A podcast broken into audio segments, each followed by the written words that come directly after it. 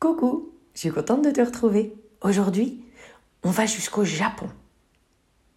Car au Japon, il y avait un couple de vieillards qui n'avaient pas d'enfants.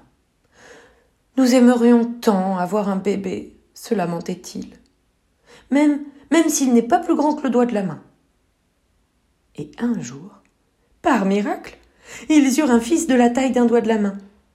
Ils l'appelèrent Isunboshi, ce qui signifiait le tout petit.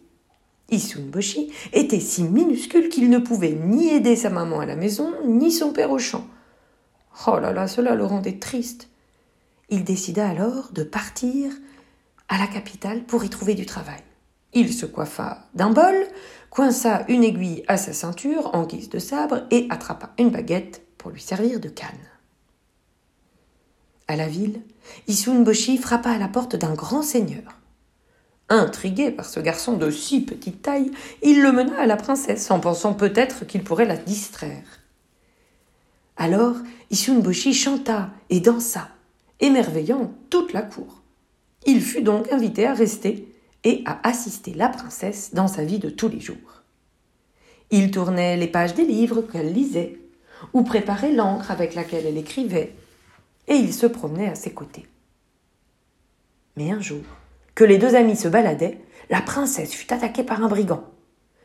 Boshi s'interposa, mais le malotru le goba comme une mouche. Oh Loin de se décourager, il donna des coups d'aiguille dans l'estomac du méchant qui se tordit de douleur. Boshi parvint à ressortir par les narines, laissant le bandit décamper sans demander son reste. Il avait laissé derrière lui un maillet magique. Il suffisait de le secouer pour réaliser les souhaits princesse s'en empara et prononça ces mots. Que le petit Boshi grandisse sur le champ. Le garçon prit aussitôt l'apparence d'un beau prince. De retour au palais, il demanda alors au seigneur la main de sa fille, qui la lui accorda. Il lui avait sauvé la vie. Les vieillards rejoignirent leur fils afin de célébrer le mariage, et ils vécurent tous heureux très longtemps. Quelle chouette petite histoire de magie.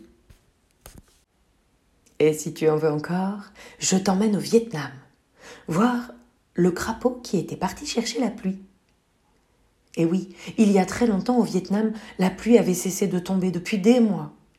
Au fond d'un étang asséché, un crapaud chantait pour attirer les nuages. Mais son cou était trop court et sa voix ne dépassait pas le premier nénuphar. Pour se faire entendre, il décida de monter au ciel. Sur son chemin, il rencontra une abeille. Sans eau, je n'ai plus de fleurs à butiner, lui dit-elle. Allez, je t'accompagne, je vais t'aider. Plus loin, le crapaud et l'abeille rencontrèrent un coq. Sans eau, je n'ai plus de riz à picorer, leur dit-il. Je viens avec vous. Après un long voyage, ils arrivèrent devant le portail du ciel. Le crapaud demanda à ses amis de se cacher. Il attrapa une baguette et fit résonner un grand gong. Le génie du ciel accourut, accompagné de ses gardes. Quel vacarme Garde, capturez-moi cet enquiquineur L'abeille sortit alors de sa cachette et piqua les gardes. Oh, furieux, le génie du ciel convoqua le génie de la foudre. Mais pris en chasse par le coq, celui-ci repartit aussi vite qu'il était arrivé.